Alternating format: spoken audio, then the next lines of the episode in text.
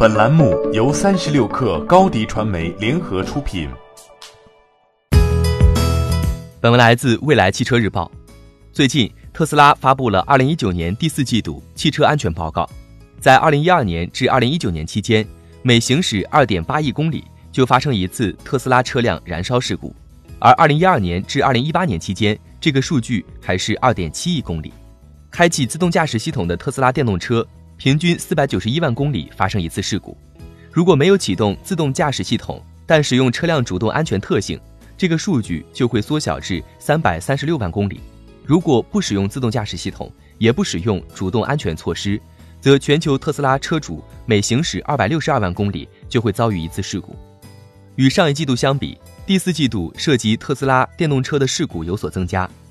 道路上所有车辆的事故率每季度都会有所不同，并且会受到季节性因素的影响，比如日光减少和恶劣的天气条件。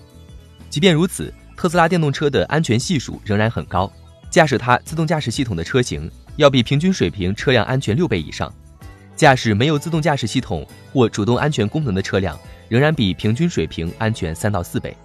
特斯拉汽车是当今世界上最安全的汽车之一。在美国政府的新车评价项目中，Model S、Model X 和 Model 3车辆受伤概率最低，比其测试的任何车辆的受伤概率都低。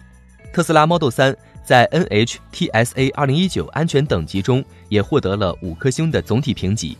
去年底，特斯拉对自动驾驶系统进行了一次大规模升级，车辆已经能够识别停车标志、红绿灯、锥筒。今年，特斯拉将推出完全自动驾驶。这一功能是额外付费的选配功能，届时特斯拉电动车可实现全程自动驾驶，车主再也不用一直把手放在方向盘上关注路况。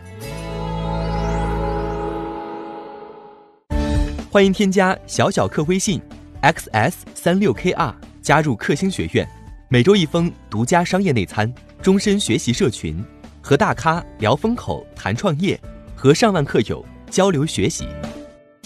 高迪传媒，我们制造影响力。商务合作，请关注新浪微博高迪传媒。